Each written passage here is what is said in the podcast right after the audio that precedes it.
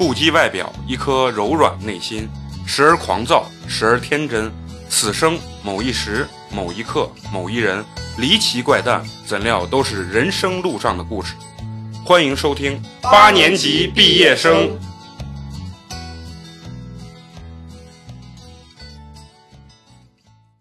大家好，我是你们的哈佛校友美工，欢迎收听新的一期八年级毕业生。你们好吗？Nice to meet you。大家好，我是你们的嫂子。大家好，我是陈同学。大家好，我是花花。好，今天特别高兴啊，是我们四个呢给大伙儿来录节目。我就想问问你们，你们中间有没有人有留过学的？没有，没有，并没有。我操，他妈四个 low 逼 啊啊！但今天其实主要是为什么问大家这个问题呢？就是不是主要是想录咱们几个有没有去留学的事情啊？我们今天呢是请来了一个非常牛逼的嘉宾，然后现在呢，让我们这个非常牛逼的这个零零后的这个美国留学生啊，小贺给大家打个招呼，自我介绍一下。大家好，我是小何。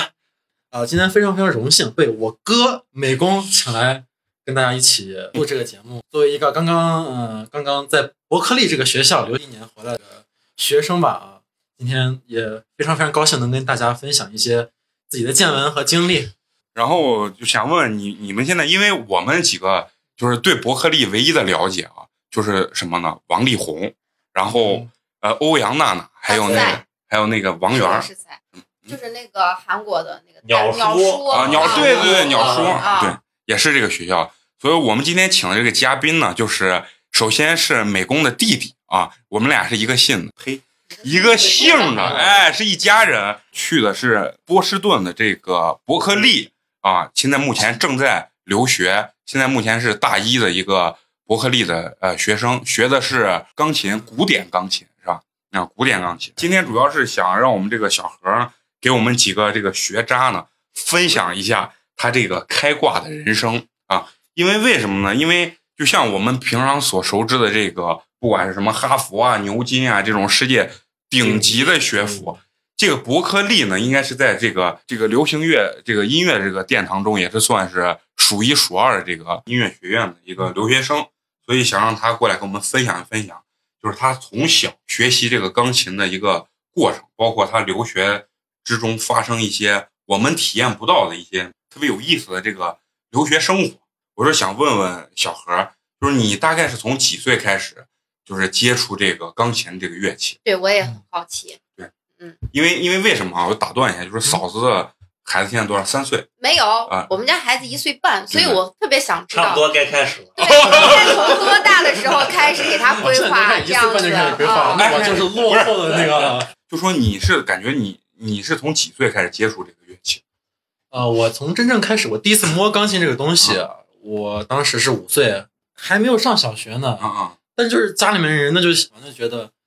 稍微学个啥才艺吧，也不是说将来要干这个，就是你得掌握一个。有人可能学下棋，有人学唱歌，有人学跳舞，有人学音乐，对吧？一技之长，然后就一个一技之长呗。就当时不是说是你有这方面的天赋，是因为爸爸妈妈看，哎呀，我们家儿子这个手型太好看了，太适合学钢琴了。因为我小的时候，我妈就说带我去上大街的时候，然后说什么到以前咱们都是什么少年宫那种的，然后他想让我学舞蹈，然后学舞蹈那个老师说，那你让你家姑娘转一圈，转一圈之后，然后人家老师说你们家姑娘不适合学舞蹈，但是我看她手还可以，你要不然让她去学钢琴什么的。然后我妈当时就觉得学的他妈电子琴。啊，呃什么乐器都没有学哦，啊。我妈说好好学习吧，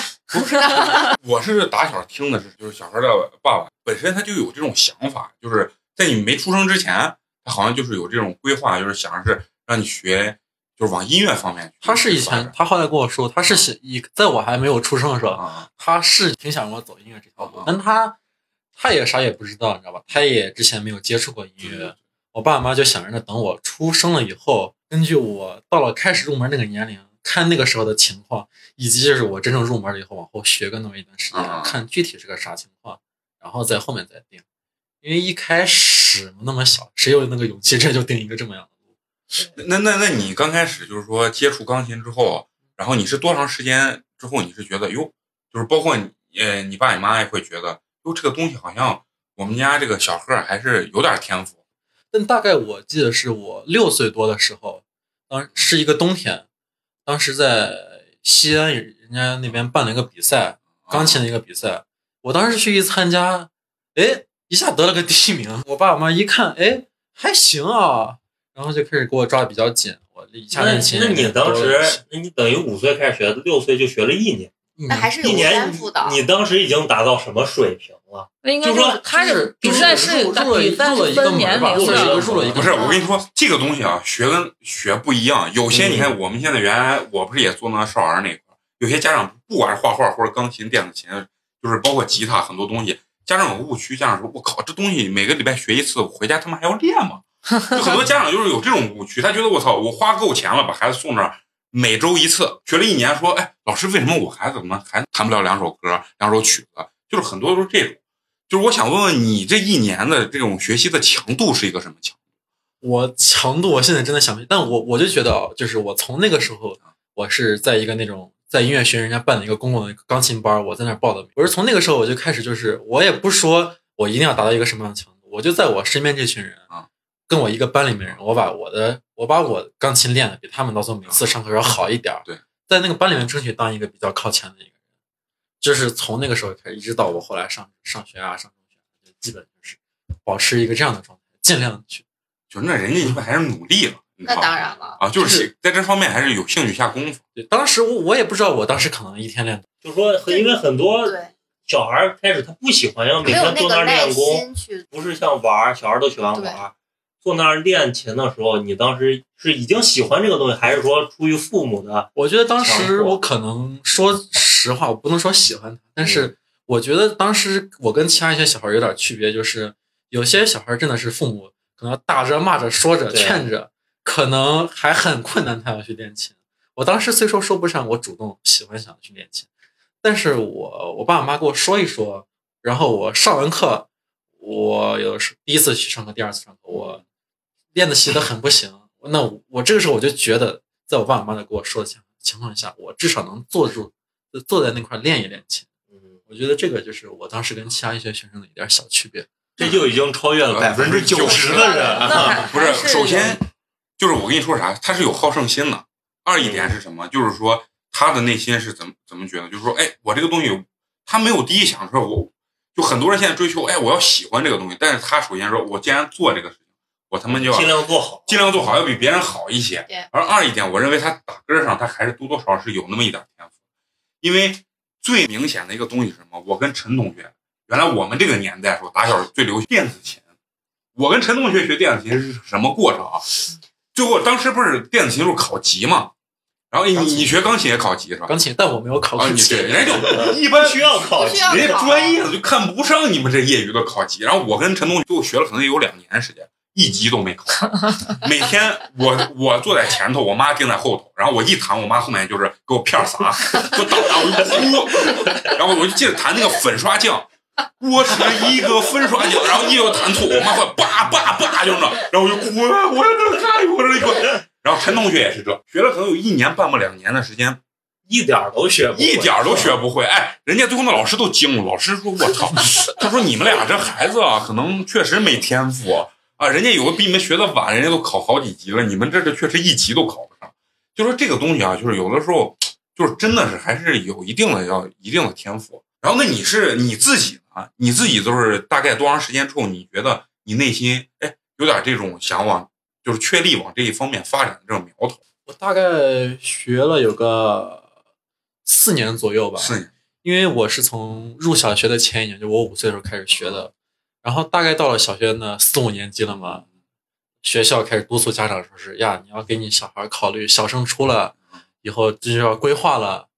然后绝大部分小孩儿那家里面就是开始让他好好好好好好好学习，补奥数、奥语，嗯，然后什么兴趣爱好啊，学那些业余兴趣爱好不给他停了，啊，好好准备小升初的考试。嗯。然后那个时候呢，我爸我妈呢就看我就是学琴学的还还算挺好的吧，至少跟我周围那些人学的琴。嗯。然后他们就觉得我可以去尝试，就是走专业发展这条路，啊，因为当时只是就是往初中走，对，我哪怕我初中我上了这个专业院校，我可以大学的时候还我可以再继续回到其他的综合大学对。所以还有一定的选择余地。但我所以我们就是想试一试。那然后我和我家人就一致就觉得，那既然想要试一试，那就就是至少现在当成自己的专业，当成自己的主业，那就去用心的去学它，用心的去练琴。对这个这个我啥，我必须得介绍一下，就是我叔跟我二婶两个人也都是学画画，也是从事就是走艺术这条路，所以说他们在教育方面，我觉得是比较大的。然后有很多家长就是觉得啥，就包括我爸我妈的，不敢。对他们觉得啥，哎，这个是个兴趣，你应该抓住，但是同时你千万不敢成绩有下滑，就是这种感觉。但是据我的了解啊，小何从小，尤其上小学之后学的这个钢琴，我认为他学钢琴并不像他说的这么轻描淡写。因为当然我不知道我说的对不对啊，当时就是说他上小学的时候是有一段时间，呃，他基本上是每天只上半天，然后回来之后有没有这种情况啊？就是说，就是我叔呢，他是会把学校留的这些作业或者这些一些不太重要的东西，他自己帮小贺完成，之后在黑板上给他去灌输一下，说你 OK，你你明白没有？明白之后 OK，剩下时间我们去练琴，啊，是是有这样的一个情况你。这个绝，你说这个情况不是说没有，但绝大部分时候是我不是上半天学，对我请假半天回来。我最主要当然就是我练琴，对吧？对。但是那小学的话，我其实那个我的正常的文化课，我也没有比其他那些学生就低，考的分数也没有比他们低，我也没从来没有落下来。我操，这有点秀啊！你你这让我们这些啊学的也不是很好，基本还没有特长的人，这很痛苦啊。然后 那然后你还跳级，是吧？对我是你说这这我一年级没有，我一年级首先就没有上，啊我一年级在家就是在家就是人家就看不上一年级，你知道吗？而你讲你你说说你你那个上学的什么过程？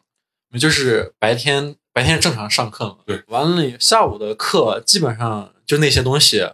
有的时候我爸那就哎，那一小学的课本我我爸或者是我妈看他们谁有时间平常，那把那个课本翻开，好，今天讲了啥啥啥，然后他们瞅看一随便看一眼，然后给我说一说，然后给我讲一讲，因为小学的时候基本就是他们学一天的课程，正常的那种，如果其他地方教就是半个小时，顶多不超过一个小时，给你全讲完了。其实真的是这，如果你们去试一试，现在发现就确实是差不多是这样子的。不是就是奥数奥语，但是其他的正常的课程不是，虽然啊，咱们是跨了一个年代，咱们今天这个路啊有三个年代，哎，八零后、九零后跟零零后，但是咱们有共同的一点，都上过一年级，都学过拼音吧？那我哎，我一年级可是从头到尾学的，我那拼音天天被老师提溜出来，然后我那儿骂，把我妈天天找完，就是人家很轻描淡写。我觉得一二年级这些东西啊，最多半个小时吧，你们去试试，你们也是可以的。但是我们也试过，是确实确实不行，确实不行。我我觉得是可啊能是有一个差别，差别就是咱们是老师教的，人家是爸爸妈妈，就是通过这半个小时到一个小时，把那个就是精华的那个每天学精华的那个部分，然后他肯定更了解自己儿子呀，知道什么样的方式他更容易去接受，人家用自己能接受的方式这样子去灌输，当然就可以了。对，我觉得你这样说的其实比较对，因为在学校的话，嗯那个老师嘛，针对的是所有学生的对头这边一个一个状况，那个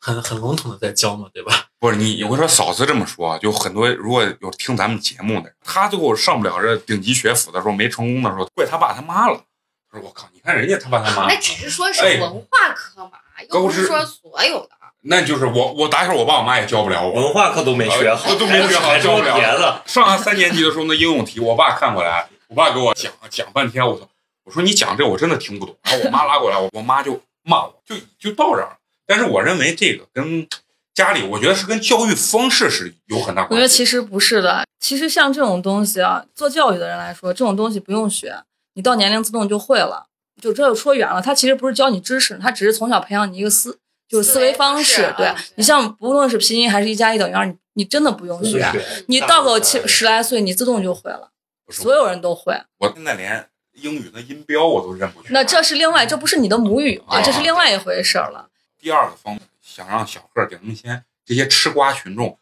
普及一下这个音乐方面的这个知识，主要是想让你聊聊这个钢琴，因为就我们所熟知的钢琴就是分一个古典跟流行，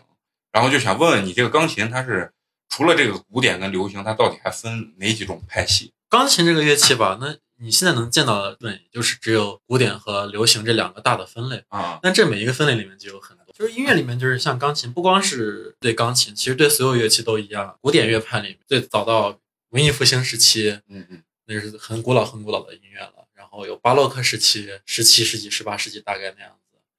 然后这个音乐也一直在往更越来越丰富的那个这个这个这个形态在发展。然后接下来就是古典里面应该大家最所所最熟知的就是它就叫古典时期，呃，就是大家熟知的贝多芬、莫扎特这些作曲家都是那个时期的人。现在很多曲子也非常非常的有名。接下来就是浪漫时浪漫时期啊，是古典的下来的一个时期，就是大家知道的肖邦、柴可夫斯基，他们就是那个时期的人。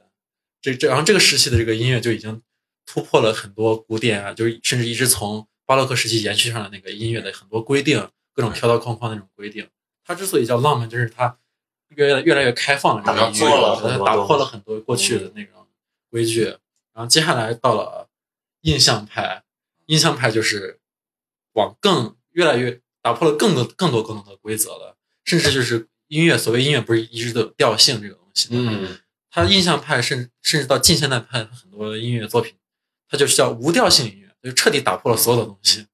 就是古典的音乐是不是总体来说是一个比较严肃的东西？对，是的，它有很多很多那种那种很规规规规规则的东西，比如他作曲家必须要，甚至他有时候精确到你这块要放一个什么什么样的音，他才能不打破咱们这个正常作曲的规矩，啊，就很多都是非常押韵很多非常非常格式化的东西，特别多。哦，我听过两场音乐会，然后就是在西安音乐厅听了两场，然后两场吧，我觉得我能听，就是你听不懂人家到底是什么乐器是什么，其实咱们都知道，但是你听不懂他的什么五线的谱子呀，怎么音高音低呀，就是这种的。那也听不出来这首歌是谁，呃，这这首曲子是谁谁谁的，什么还是啊贝多芬呀，还是莫扎特呀？这说白了，对于我来说，我完全听不出来。对，都感觉都一样。对，都就是我听的时候啊，我我感觉我只能听出来，就是他所演奏的这个音乐的情绪，比如说他是欢快的、啊悲伤的，还是想给我表达爱情的，还是想给我表达，比如说生离死别的。我觉得我可能只能听出来这样子的情绪，然后感受这样子的情绪。就有大。调和小调的区别。对对但是你说到这儿，我就能想到，就是那当年那些作曲家写这些曲子，他们无非就是也是表达的这些情感，音乐都是他们都是表达情感，只不过是受到他们那个他们那个时代那个影响，他们所以在那个时我的意思就是，就他们会特定就是表达这个从这个音乐嗯从当时到发展到现在，他们一直都是想表达人的各种情感的，这个对吧？就是我觉得在当年肯定就是这些这些作曲家在写这个东西的时候，就是想叙述一个事情，然后他们在呃这在音乐厅演出的时候，也就是想让人们得到共鸣嘛，想让观众得到共鸣，所以才会写对，甚至。说的更实际，也是当时的作曲家跟现在作曲家也一样，包括演奏家，大家需要活命啊，对不对？我需要一直写出来曲子，能有人来听我们的曲子。那当时他们也会，作曲家把他们的情感融入进去。然后嗯，之所以当时曲子是那样，以及现在发展成这样，完全这种不同，也就是我觉得主要是受当时时代和各种背景以及人们的生活方式受到了影响。当时人们这个情感出来，呃被他们叙述出来的时候，在当时这个熏陶之下，他们出来以后可能就是那样子的一个感觉。就是因为咱们是学画画嘛，咱们不是知道那个文艺复兴三杰这个东西，就是说他们当时去画一些壁画，包括米开朗基罗做的一些雕塑，其实他都是为一些皇室去工作。对，就是说，哎，皇室要给自己塑一个像，或者说是他这整个一个教堂，他需要画一个壁画这种东西。那其实当时的这个这些现在咱们听起来很伟大的这种艺术家，其实他都是为皇室，他就是为了挣钱。他们最好的一个出路就是被皇家给签约了，然后就成皇室专用的这种画师，或者铁饭碗，然后就铁饭碗，就是就类似于这种其实啊感觉，是不是？他们小时候也很可怜，像贝多芬从小被他爸卖给皇室，就给他们做演奏。其实从小生活也是挺坎坷、挺可怜的，不像咱们想的那么的就是浪漫，对嗯舒坦的日子。那是不是音乐这帮作曲家，他其实也是为这种古代也是为这种皇室去服务的？对，就是厉害一些，有一些可能就是被会被皇室招，啊，或者甚至像莫扎特这种在音乐世家里面，他爸就是就是给皇室写音乐的、演奏的。那，他从出生他就跟着他爸学，他后来加上他自己有才艺，他长大还是就是给给皇室啊什么的写。所以那个时期有很多作曲家也是这样。哎，我发现你发现没，学艺术的姓莫，好像成就都挺他妈牛逼的。莫奈啊，莫言啊，莫言、莫扎 特，我的大哥，就是我想问问，就是比如说我在听一首曲子的时候，就是像你你们专业的，包括你去参加比赛，这个东西别人听你弹曲子的时候，他的评判标准是一个什么？呃，他我觉得两大两两大主要的标准，嗯，一个就是他看你对这个曲子做出来这个诠释他能不能就表达这个曲子真正情情绪和信息，以及就是这个作曲家他想要自己的那个意图，呃，这个演奏家在演奏时候能清晰的传达出来，啊这是一点。然后就是他的技术，因为你想，如果说是作为一个演演奏家，你想要表达自己的情绪、自己的乐演的见解，以及就是就是想要表达这个曲子本身想要传达的东西，你首先得有这个合格的这个技术，你才能才能把它发挥出来。所以就是当你想要去欣赏或者评判一个演奏家的时候，我觉得一个是看他技术，一个就是看他对这个曲子的诠释。对，诠释主要是情感的这种表达方法。你看咱们看郎朗弹钢琴的时候，那个狂甩头的那个动作，就是，所以我就想问一下小何，一些比如说学钢琴学到，就说咱们就说考过十级的人，他再想往上走，或者走到你这个程度，甚至比你还要高的程度，他们主要是什么方面有着本质性的区别？大家都是在弹一首曲子，中等档次的人啊，他也能弹弹下来，弹完，就是郎朗也能把它弹下来，弹完。他们最大的区别就是这个钢琴的技术主要是在哪方面有着本质的区别？我也跟就很多那种就是像你们说的，可能技术很普通的那些人交流过。我觉得就是你跟他们呃在交流上，你就能发现，他们他们首先对这个音乐这个东西，和以及对他们自己的乐器这个理解，就跟那些弹的很好的人就完全不一样。而且他们听的时候，他们也也不行，就是他们可能分不，他们根本就分辨不出来一些弹得很好的人以及那些好在哪是吧他们感觉完全感觉不到好在哪。这个就是说，你你可以仔细想想，就是说他们对，就是比如说类似于拿钢琴举例子，就比如说技术一般的人停留在这个地方，他没办法上升了，觉得遇到瓶颈，和一般这种大师，他们对钢琴的这种，就是就拿钢琴来举例的理解，到底是有怎样的区别？比如说，你像花花，花花也学过钢琴是吧？也也会弹一点儿啊，那是一个丢人的过往。不，就是说，你可以具体讲一下，就比如说，哎，他学了钢琴，他对这个钢琴到底你在你生活过程中碰见这些人，他对钢琴的理解，你觉得他的误差，或者说是他没办法提升的最主要的原因是什么？就对这个钢琴的这个理解，钢琴是不是总体来说应该属于很难的一个，入门是容很简单易的？因为它很简单。早人没发嗦拉西就摆在那儿嘛，钢琴算是乐器里面入门算最容易最容易乐器的。用一个我自己的例子来说，可能我弹琴，我学了五年，我学了五年琴之后，大概我学了五年琴之后，我第一次接触莫扎特的曲子，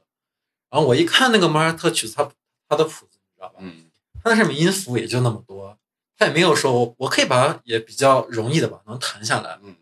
我当时在想，我觉得是哇，这个莫扎特的曲子也没有那么难呀，莫扎特也没有想象那么伟大呀。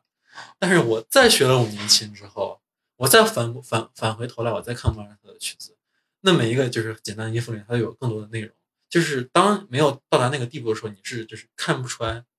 但是音符里面每一个你到底应该去怎么处理。它虽说音符很简单，但是有的音符它可能需要你用那个更尖锐一点音色来处理它，有的音符你就需要非常非常柔和甜美的去把它演奏出来，有的音符可能你就要强一点，要弱一点，有的地方你要快一点，慢一点。它这样，它每一个细微的变化都能表，就能传达出来不同的意思和那个情。还有就很多莫扎特自己想要需要，他就是那个时代的很多，就是莫扎特这个时代很多他作曲家想要传达的意图，他不会像现在的比如说流行乐或者是或者是后来像浪漫呀时期，他有的时候会甚至拿字儿给你标出来，比如这个地方你要什么抒情的轻柔，他那个时候是隐藏在这些简简单单的音符里面，他隐藏的非常非常的到位啊，你就是可能就是这艺术类的啊，就是包括不管是画画或者是那个学钢琴啊、学音乐，它可能到一定程度，它的这个技术性，它可能不一定。就比如说一个曲子，你能弹出来，我也能弹出来。然后，但是可能更往深层次走，就是你对的这个音乐本身这个东西的理解。对，尤其是啊你感情的，你对这个感情的投入和你的怎样渲染这个感情对，很重要。就是就像我刚刚说，就是学五年后可能看这曲子就是一堆音符，啊你学的更更更深的和你返回来看这里面有他的感情，他要传达的东西就是这样。比如像咱们学员学画画的时候，老师老会告诉你，一定要眼高手低。对。然后就说你要能看到美的东西，你的手才能去往上跟。如果你都发现不了，或者是你都达不到这个审美的情况下，你的手肯定是达不到你这个啊、就是说更高的这个层次。其实艺术是相通的嘛。对，有时候你看咱咱们看一些舞蹈比赛，就底下做的评委就会根据舞台上跳舞，就舞蹈员跳的舞，他他能根据这个舞蹈，他能讲述出来一个故事。但是我感觉像普通人或者不懂的人看，他就是跳了一个舞。啊，就是感觉呀，这个叉劈的真好。对对对啊然后完了以后，我他妈第一回听呃小贺那什么弹琴，然后你知道我第一感觉，操，手他妈真快，我操，哒哒哒哒哒哒，然后完了后，我操，我说哎呦我操，这手真长，这这个键跟这个键离这么远，一下就够着了，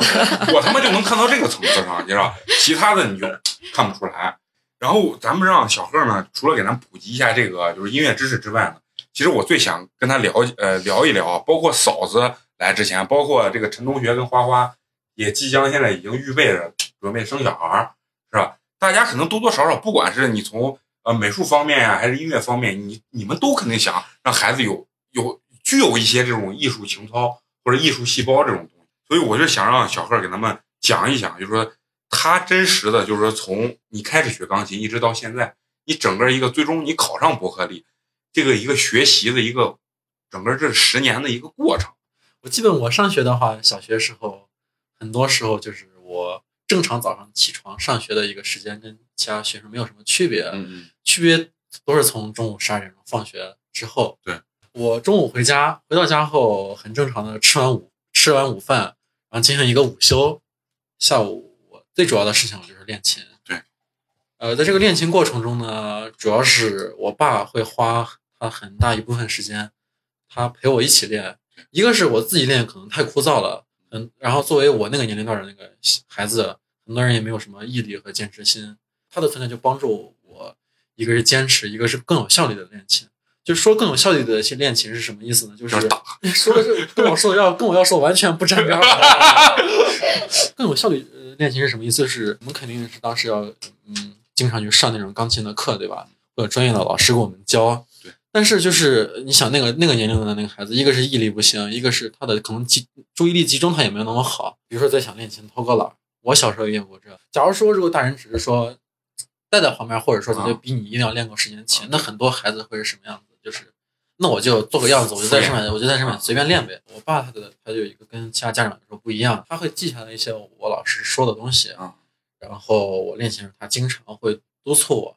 他比如说他看到哦，感觉好像我这练的好像跟老师要求不太一样了，就说你这跟跟老老师练的不太一样了。我觉得这是他就是帮助特别等于是他陪着你，其实从小到大一直在陪着你，他也跟着一块儿学学琴。那没有，他上课他并不是真的就开始学啊怎么弹钢琴，他记下来是啥？他记下来，比如说老师说啊，你这个手型，你这个地方手型不对，你这手太太平了。啊我爸记住这句话，啊啊！呃他记住这句话的意思，他会去比如说看哦，我这块手太平了，让我你没有按照老师说的做。他并不是说真的是说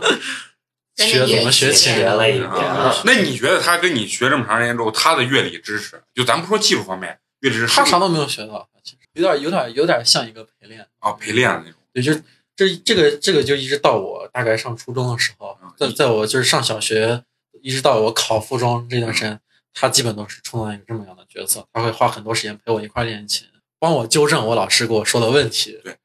因为因为去去我小时候我我听的啊，就是说我叔呢会带着小贺，哎，每天早上比如说七点上学，比如说七点上学，哎，我六点就起床，然后带着你会去呃学校里面去跑上两圈。那是在我上小学之前。上小学之前，对，然后跑上两圈，然后他会跟坚持着，就说不是说他为了让你，哎，你去跑一跑，他是陪着小贺一起去跑，有时候还踢踢球是吧？啊，然后会带着他一起，就是说他会完全当成一种真正的那种陪伴，就是非常就怎么说的陪伴，不不单单是让你吃好呀或者什么，他是说我既然我把这个标准定到你身上，那我会跟你一起去，跟你共同完成这个标准，他是一种这种陪伴，我觉得这种是大部分家长其实是做不到。比较高效的，说是陪伴。现在很多人说是陪伴，只是我待在你身边。，对对对，就是这种有的家长玩手机对也好，看电视也好，然后孩子干孩子的事情。我就想小何爸爸就是，呃，你干什么我就陪着你一起干，我就参与到里对就面那种。就是跟我当时一个年龄段那些学琴的人，有人可能跟我就我这从小到大嗯练琴，永远都有那种比我练琴练练的要时间还要长的人。啊但他们中有些人，不是说他们到最后都结果不好，他们有些人结果还没有我好。像我我爸这样陪伴的这个方式，它最大的作用就是让我的这个效率高，让我这个时间的这个我又跟我可能跟其他人多付出了，比如说三个小时或两个小时，但我这个实际达成的这个效果，就是可能是顶他们四个小时到五个小时的这个效果。我觉得这个就是最大最大的这个区别。其实我觉得这个侧面能反映出来小何跟他爸爸的关系非常融洽，因为因为像有呃像美工刚才说这个问题是一个家长不陪伴，就是没有真正陪伴，还有一种就是家长可能真的陪伴你，但是孩子很反感，就是家长在陪的过程当中，比如我我告诉你这样练跟老师说的是不一样是不对的，孩子会特别排斥，特别反感，反而起到一个反作用。但是我觉得像小何刚才描述的话，他跟他父亲就整个过程是很融洽的。他父亲给他指出问题，帮他纠正，给他提高，他是能欣然接受的。这个其实说实话，大多数家长和孩子之间是做不到这么和谐的关系的。我觉得还是相处方式比较重要一些。就有的真的是，我是爸爸，你就得听我的，我说的一切都是对的，你就得听我的。我觉得像小何和他爸爸就更像那种，就是真的是朋友交流，对，更多的是一种。那我觉得就是对于这种交流，从小到大的成长，不是说我爸我我的家人没有没有真的逼我做过什么事情，是有过，但是少。但是为我觉得这个有一个就是是他们可能平常就是更作为更多的一个像像朋友或者一个交流的态度跟我在说话，但是这个它建立在一个什么基础上？它建立在我知道什么是对的，我就绝大多数时候我还会去遵守。就是说你小学学完之后，你是呃中学就上的那个西安音乐学院附中，附中就是你当时呃学的这几年过程中，你就你你基本上就已经确定，就是你在几年级的时候就决定，我哎我初中就要考音乐学院，应该是大概在我四年级。四年级就决定这样。对，那你就是为了考这个东西，你你做哪些改变？你就像我们，比如说就学奥数、奥语、写作文啊，干什么？那你这块儿为了学音乐的话，跟我们有什么样不太一样的地方呀，其实就是我我我在这个就是小升初完了以后直接上附中这个学生里面，还是算是比较特殊的一个。我可以先说下我当时的经历。我当时经历，因为我把六年级跳级了，我又跳了一级，一年级没上，六年级跳了小。升初六不是年级怎么一年跳级？一一年级一年级是再加上一年级是我在家就是我在我爸帮助下就把一年级东西就学了。然后，然后我知道，然后 我一年一年级不是说没有没有等，那一年是那一等了年时间是等缓了啊对啊那年时间缓了，就是你一共在小学呀就待了四年，对吧？？其实他是啥？就是我当时六年级跳级啊了，就五年级那一年我也没有太去学校，我当时是主要是在家，就是练琴会比之前更多一些。啊然后还有一个就是要补一下考，当时考音乐学院有一有一堆乐理知识啊啥的，当时要考，就是不光是弹琴，就是很多跟音乐方面有关的知识要学。然后我一个是我一那一年一方面是补这个知识，然后一方面就是多练练琴，然后想要考的时候考好一点，因为进音乐学院的话，你要考的越好，你能找到老师越好。这老师的作用也就直接关系到你之后毕业了之后的发展出路、发展那你当时。考的时候是第几名？第一名，我操！不是我浮夸，关键是人小贺他妈低调。你说就咱今儿请人家牛不牛？哎，那你你考呃那个附中的时候，你们考一些什么样的科目内容？首先要考专业，这不用说了。对，就钢琴。嗯对，就是你要报考什么专业，你就你就考什么。你们是现场就是有底下有评委老师现场去谈，对对哦，就是那样子的。然后会给你打分儿。那你当时弹他他考试的话，你大概这个演演奏的这个时长是多长？我们当时是，就是我跟你这么说嘛，我嗯们三首曲子嘛，第一轮就是一首练习曲，就专门就是基本上展现你的技基术本功吗？基本就一到两分钟一首曲子。啊，然后呢，一首奏鸣曲的一个乐章，基本上就是你弹完一个乐章就是顶多十分钟左右啊。完了以后还有一个自选乐曲，自选乐曲就是你随便弹啥都可以啊，随便但是绝大部分人就会就选一首，就是叫什么叙事曲啊、协谑曲啊，很多分成很多曲目类别。然后这些曲子如果他就是让你全弹完的话，大概就是每个人在二十多、二十到二十五分钟左右。但是就是音乐学院的考试的话，它基本是有一个叫停，就是老师觉得你啊 OK 了。可以其，实我了解了。他我了解你这方面的实力，好行行，弹下一首吧。就老师会这么说，哦我给你学下老师，可以了，可以了，弹下一首吧，就这样子。啊，就就很很像你看没有？就其实也很咱选秀节目嗯。好了好了好了，我这大概知道了，咱们下一步就其实就就就就是也很随意，老师就大概每个人就谈十几分钟吧，就结束了对，就就就这是一轮，啊，这是一轮，然后有有两轮有两个。啊，然后那第二第二轮呢，主要是考一些什么？第二第二轮还是就是就考考纯考专业方面的分两轮，第一轮和第二轮题目好像是不一样的。对。然后除了这个专业考试以外，嗯有专门的就是考乐理的啊，笔试练，对，有笔试，嗯然后有视唱练耳，啊就是然后这是音乐跟音乐有关的。然后进音乐学院附中还要考文化课，不过这个文化课就很简单，很简单。对，就是哎，那你们呃，就是考试的时候这块儿，需不需要穿上那种什么专门弹钢琴的衣服，穿个什么 打个领结？我当时基本就是，反正我当时考的时候啊，考上的那些人啊，大部分都是考试的时候穿的比较好的、比较正式的啊西装革履的演出服。你不能就是这个东西没有那么绝对，就至少在考试的时候是这样。在考试的时候没有那么绝对。如果说你真的特别特别牛逼啊，比如说你弹成个半个朗朗的水平啊，嗯你半个朗朗的水平，对半个郎朗水平，你想考个西安音乐学院，你知道是啥不啊？你裸体上去弹，他都能录取你。然后你要是不会弹，或者你刚刚会能弹上一首曲子啊，你穿的他妈你穿一身名牌也不行。西装，你也没门儿，你也没门儿。不，我就说弹钢琴，他就是都咱们看过那个郎朗他就是们弹，就是那种燕尾服，这个主要？这个主要是一个就礼仪性的问题，嗯就是你最好这样子，但并不是说你你不这样就不行了。啊，那你你当时那年考的话，大概有多少人考？我当时，我我我我具体不知道，但我只知道后来录取了，反正啊，录录取钢，琴专业录取了十四个还是十五个人吧，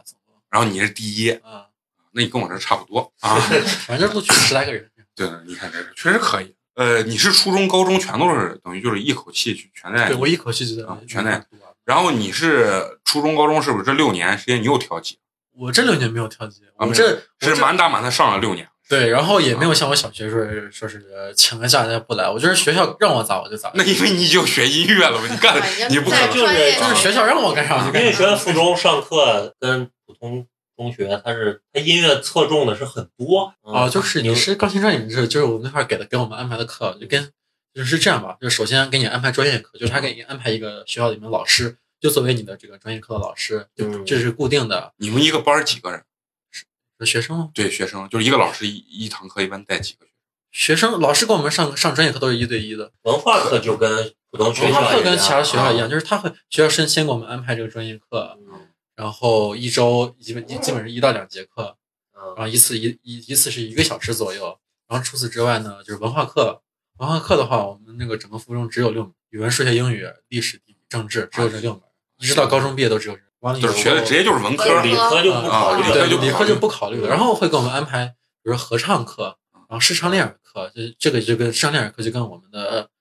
跟我们的乐理是合在一起的。这个课学校官方叫基本乐科，叫基本乐科课。嗯然后主要就是这两个。主要你你知道他在音乐学院这六年啊，就是我听的是最多的，就是不断在比赛。就是你可以给我们讲讲你你在呃就是学这六年中，你大概都参加了什么样级别，或者说什么样的一些音乐类的这种比赛。先说国内，你在国内参加就是最有分量的一个呃比赛，是一个大概什么样一个级别的比赛就是全国的嘛，啊？全国就是在全国所有的专业音乐学院，就他其实我就是这里面说到一个，就是它所有的比赛你能看到，它基本分各种各种组别，你知道吧？啊嗯它这组别里面，它划它会把就是这个不是在音乐学院里面，就是当把钢琴当专业的学生全部分出去。哦然后像我们就只能参加就是专业组，就哦全部是专门在专业专业院校里面专专业学钢琴的人。就是全全国比赛，那大概你你拿到一个什么样的名次？我最好的一次就是呃一三年嗯，我拿了个第一名，是个全国的。啊，全国第一名。对，就是但那次就是等于专业组第一名，就是我这个年龄段里面，就好像是好像是十六岁以下啊，的，十六岁以下。当时我十三，我我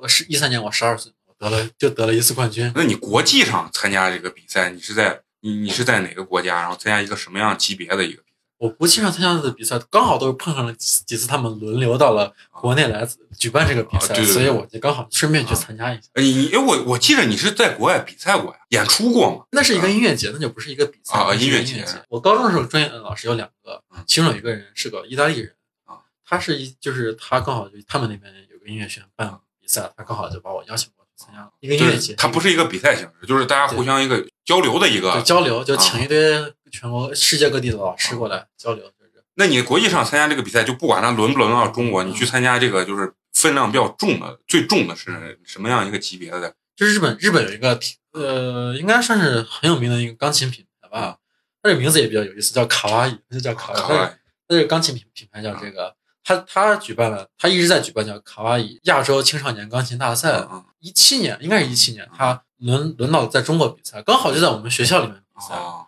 然后我就去参加了。完了以后，我在我们那组里面得了个第五名。那你你你打小你没有统计过，就是从你呃算上省省级这种比赛到嗯国际的比赛，你大概就参加过多少个？就我数了下来，我可能至少从小到大参加比赛，可能在二十二十次以上吧。二十次以上嗯。其实我们问你这个东西，给我们自己有个了解，包括听咱们节目的人，包括像嫂子这种人，就是让他有个清晰的认知，就是说，想学习这个东西，或者是想往这方面发展，他需要怎么样一个是个正确的一个发展路线，或者有方式方法。嗯其实你要说这个话，嗯我只是想说，就是你要是光拿我的话，其实要会给其他人一点误导，因为我是啥啊？就我从小到大，不管是我上我音乐学院，还是我现在到到到美国美国去留学啊，啊我自己达成的这个水平，永远都比他那个门槛要要高出来一大块儿。啊啊，所以就是绝大多数人不用说是到我这样子，他才能他他他才能他很秀啊，很秀！我操，这个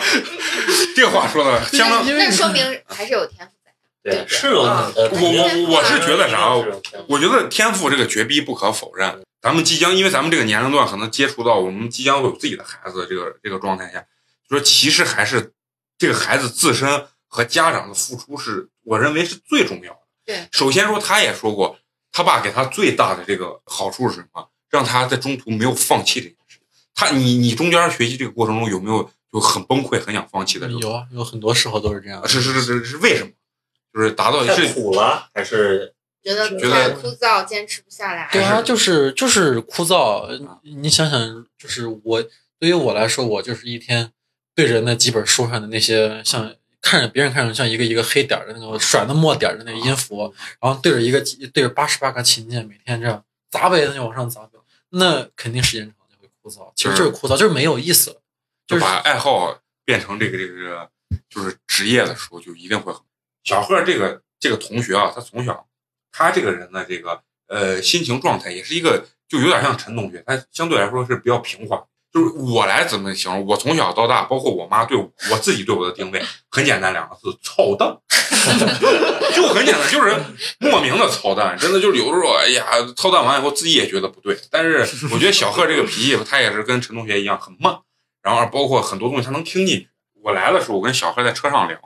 说我们那儿有个嫂子，就想问问你，因为他孩子现在一岁半，想问问你，就是说什么时候学钢琴，比较什么时候合适？开始？多大开始你觉得接触钢琴比较合适？然后他如果刚开始学的时候，应该从什么方面学？注意一些什么？对，就是像我跟你说，我们家孩子现在一岁半的性格是什么？就是挺浮躁。就说白了，我觉得挺像美工现在就是啊咋咋呼呼的那一种。什么叫咋？我是外表不羁，一颗柔软内心啊啊！？对对，好，就是呃，我为什么觉得是想让他学音乐？我觉得学音乐啊，包括学艺术，我能让他静下心来，尤尤其是男孩子啊，我觉得就是让他去静下心来去做一件事情的话，我觉得挺好的，对于男孩子来说挺好。所以我就想问一下小何，这多大？你觉得你五岁开始学是一个正好的年龄，还是觉得再小一点开始接触这个东西会更好？包括去选择适合孩子的乐器是怎么去选择？我我觉得吧，就是接触这个钢琴的话，在上小学之前吧，或者是就是上小学的那那那几年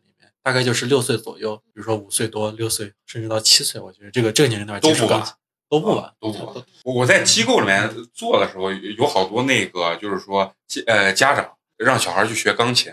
然后呢，那个老师就会给他说，哎，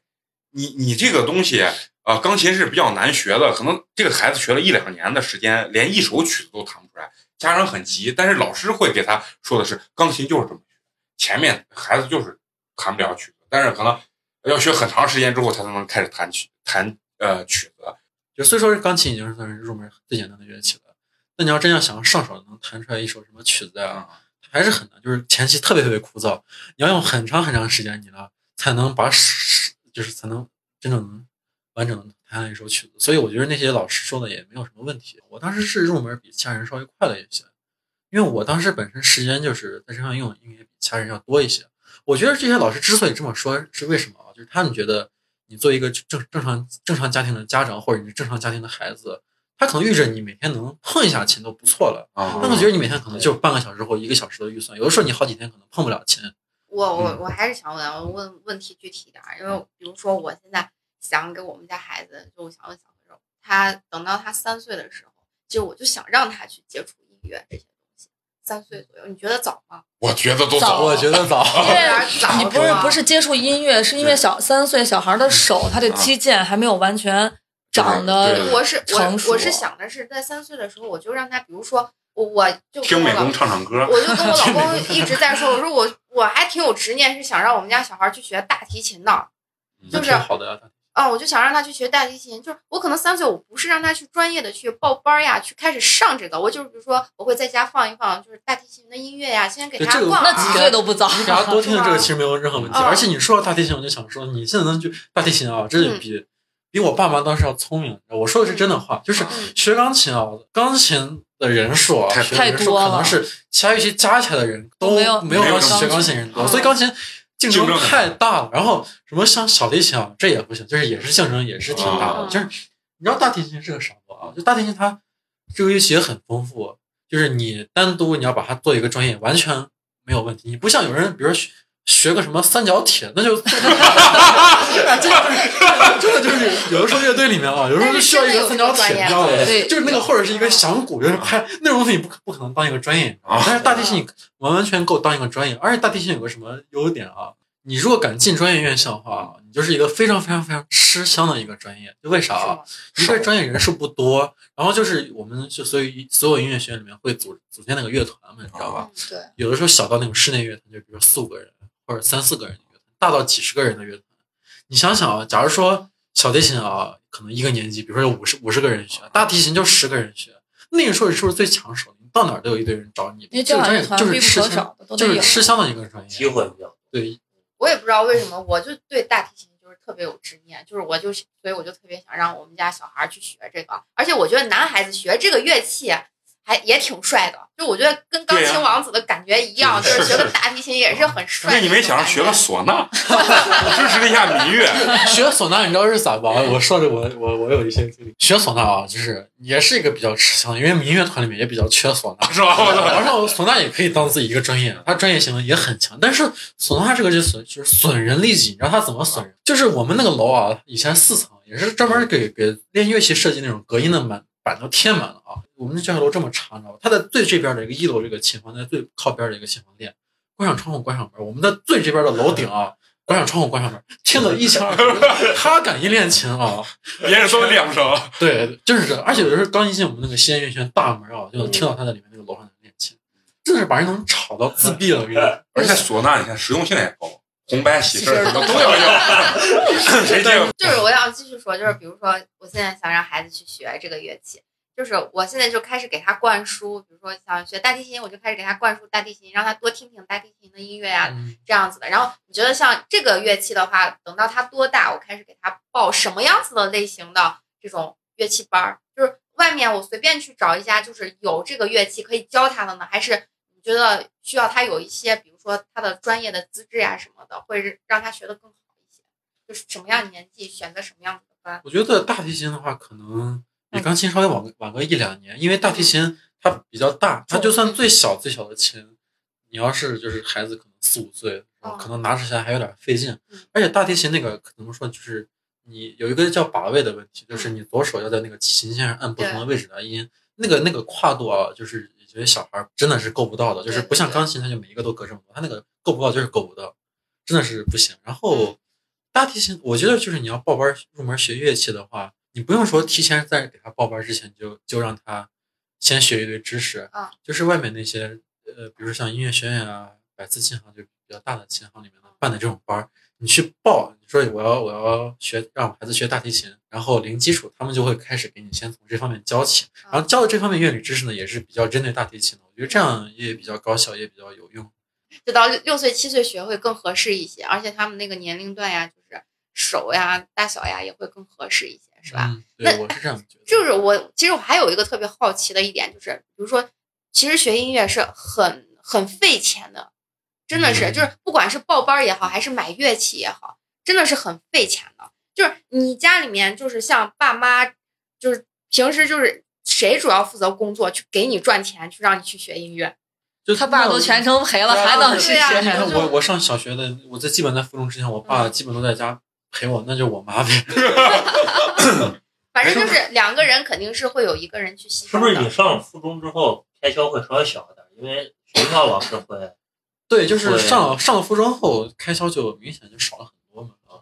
不用专专门请老师，因为好一你些们的老师已经是很很专业的在咱们这儿很专业的。对啊，就是啊像我们现在音乐学院老师，就是算钢琴这些钢钢琴老师啊，就是你要开始考学，你还不是这个学校的学生，一个小时课一千块钱，嗯，我操！一千块，但但我当时是三百块钱。上了附中后，他给你分配一个老师，只只会比以前的老师可能水平更好，不会更差。然后你还上课，永远就是这个不用交交的学费里面都包括了这个，你就不用再掏钱。觉得还上，如果真是想走这个路子的话，对，而而而而且啊，就是说，咱有个误区是啥？你看他从小去，你你第刚开始接触钢琴的时候，你报的那个呃班儿就是音乐学院里面的老师，音乐学院里面报啊对办的，而且他上从小上就是音乐学院里面的老师，而且并且是一对一的当时不是一对一，当时是一个班里面有将近十个人，啊，十个人。一个老师。最开始就上的也是音乐学院办的，对，我知道大班儿我感觉对真的就是零基础，你要开始入门的话，就没有必要一对一，你就大班一群人在一块儿给你上就。就是就是，所以说这个东西就是你看在哪学都可以。好了，咱们这一期呢时间也差不多了，咱们这一期先聊到这儿。下一期的话，我们会接着今天和小贺继续分享他在美国留学的故事。最后呢，还是要说一下我们的这个互动方式，关注我们的公众微信号“八年级毕业生”。嗯，最后呢，我们在结尾会带来一首小贺亲自弹的这个钢琴曲，大家可以欣赏。再见，下期见。再见。「